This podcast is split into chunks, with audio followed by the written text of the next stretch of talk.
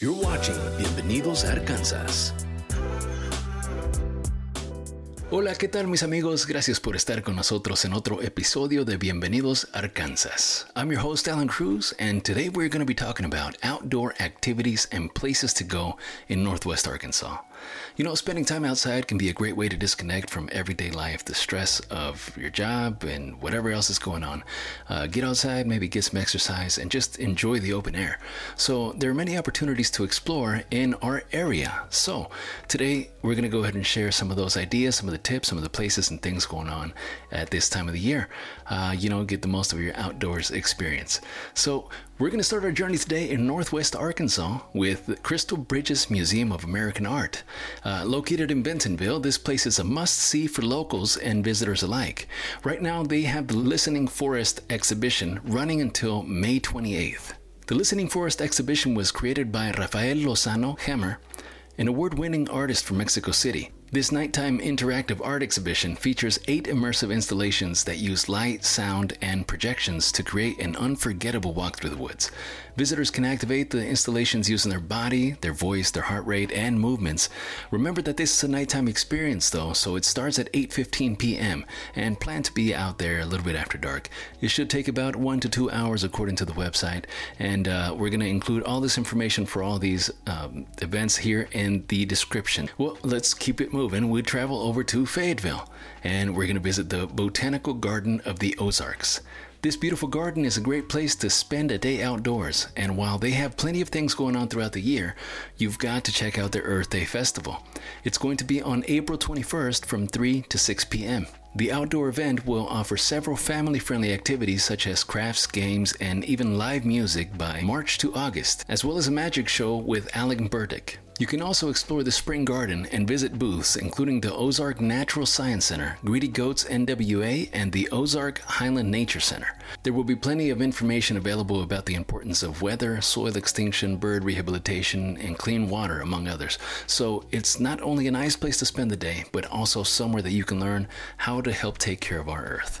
So visit the link below for more information on that. When it comes to outdoor events, there are plenty of things always happening in your city's downtown area at any given time of the year. And these events can help you make the most of your outdoors experience.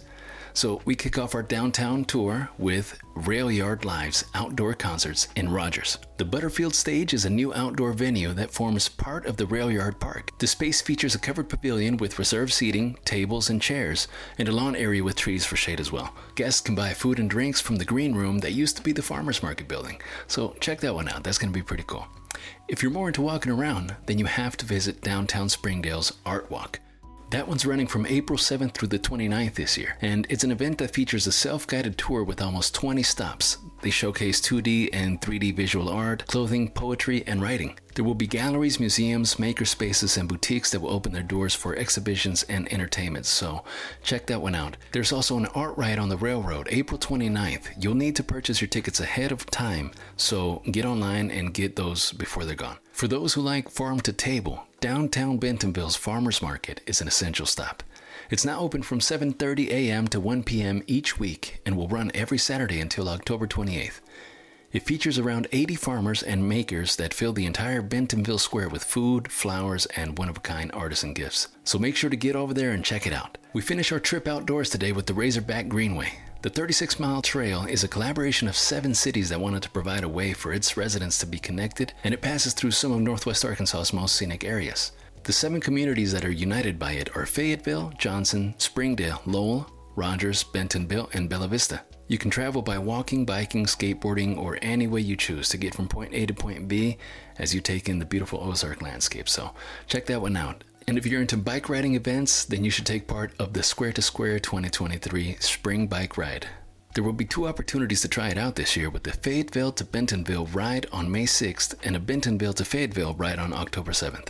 It's an event for the whole family, so you're welcome to bring kids and bring everybody that, that wants to participate. It's going to be a fun day. For more information on any of these places or events, check out the links below. Listen, I hope this information has been useful, and we hope to see you out in the community taking part of all that Northwest Arkansas has to offer.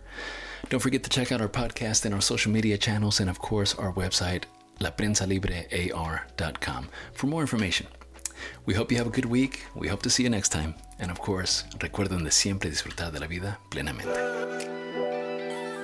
This has been Bienvenidos Arkansas. Visit us on our website at laprensalibrear.com or download our La Prensa Libre AR app for more content.